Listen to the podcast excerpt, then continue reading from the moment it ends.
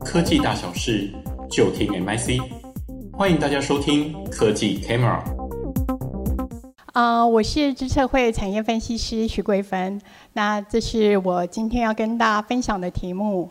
健康医疗资讯应用趋势。好。这是我的简报大纲，我会先从全球啊市场现况谈起，那接下来跟大家分享整个产业发展的契机，以及我们所归纳的三大应用趋势，最后做个总结。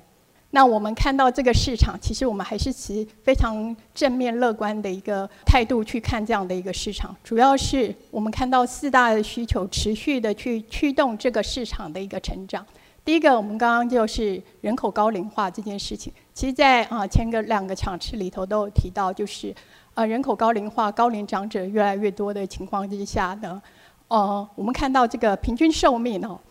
大家或许注意，刚刚一直讲说，哎，就是高龄长者越来越多，这大家应该都非常耳熟能详了。那一个数据给大家看，一九九零年全球平均寿命大概是六十五岁。二零三零年平均寿命大概七十四点六岁，那对台湾来讲呢？台湾在一九九零年平均寿命就是七十三点八岁，到二零三零年其实不远哦，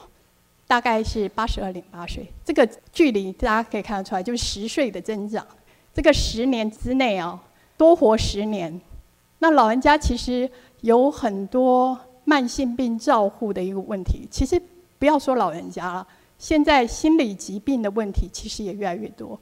所以这些慢性病的照护，其实也对于整个医疗支出产生非常大的一个负担哦。那以糖尿病为例的话，两千年的糖尿病大约是一点五亿人，那预期二零三零年，这个糖尿病的人口大概会到六点四亿人。那在这个慢性病照护增加整个医疗支出的一个情况之下，我们也可以看到，以美国为例，这个一九九零年到二零三零年，这个医疗支出呈现直线上升这样的一个状态。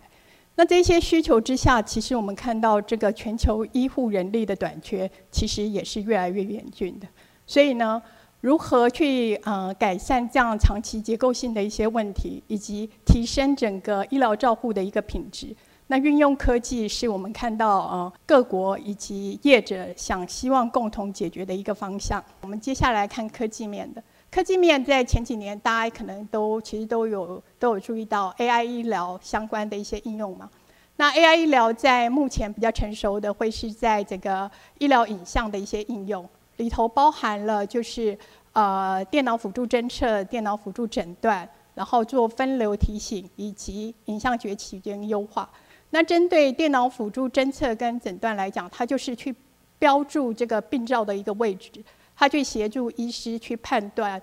病变或者是病况的一个发展程度。那举个例子来讲，就是透过这个乳房 X 光侦测去标示可疑的位置，然后去呃。大家了解说，哎，他目前这个呃患病的一个程度。那另外分流例例如说，哎，大家乳房健检完之后，当有变异值的时候，他可以优先提早去通知那个有比较有变异值的对象。那去加速它这个去回诊的一个流程，或者是从 CT 侦测里头有脑部血管堵塞的时候，它及时去通知放射科的医生等等。这是我们看到 AI 影像应用。那其实，在目前国内的业者针对相关的应用，其实也有不错的一些表现，例如长佳智能，或者是我们看到那个宏基制医等等，都针对 AI 影像医疗应用有相关的一些产品出现。那再来呢？我们看到就是，哎，今年上半年大家肯定不陌生的 ChatGPT 为首的生成式 AI 的相关的一些应用哦。大家或许觉得说，哎，好像上半年很热，下半年好像就比较比较淡了。那大家待会也可以跟大家更新一下我们看到的新的一个消息哦，就是针对 AIGC 在健康医疗的一个应用里头，大家或许有注意到上半年有一个新闻，就是那个 ChatGPT 通过了那个。医师执照的一个考试，这其实引起了医界的一个热议哦，就是啊，他居然可以做到这个程度。我们医学资料这么难难懂，ChatGPT 居然通过了考试，这样。那呃，实生成式 AI 的一个应用里头，它其实有几个构面哦。我们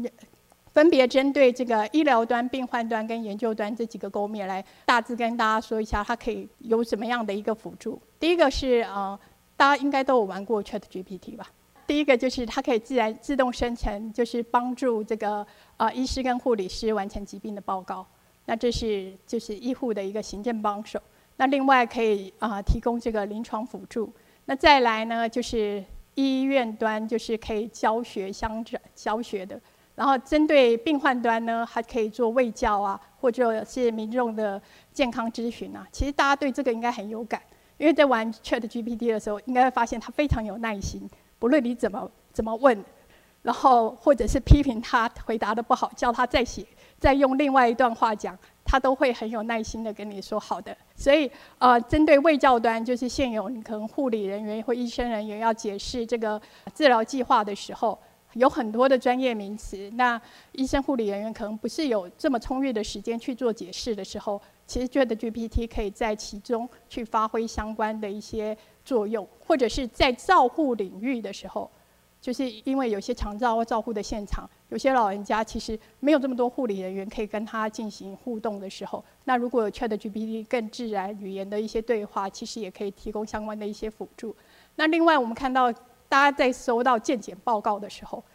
大家都看得懂吗？其实我看健检报告的时候，很多其实我是看不懂的。所以如果 ChatGPT 可以用更白话的语气、语句跟我。解释里头红字的内容的话，我觉得这对于有一些啊、像我这种那个呃，对于那些专有名词有障碍的民众来讲，这也是有帮助的。那另外，我们看到那个 AIGC，其实它在新药研发上面其实也有呃实际的一个进展，它运用整个啊、呃、生成创新蛋白质去缩短新药研发的时程以及成本。那这些目前我们也看到，就是有实际的案例，可以在这样的领域里头去增进它在整个呃新药研发。好，那刚刚说明完我们全球市场的一个现况，还有这个产业发展的一个契机之后呢，我想用三大的应用趋势跟大家说说明。那刚刚提到就是 Microsoft 跟 Google 分别针对了这个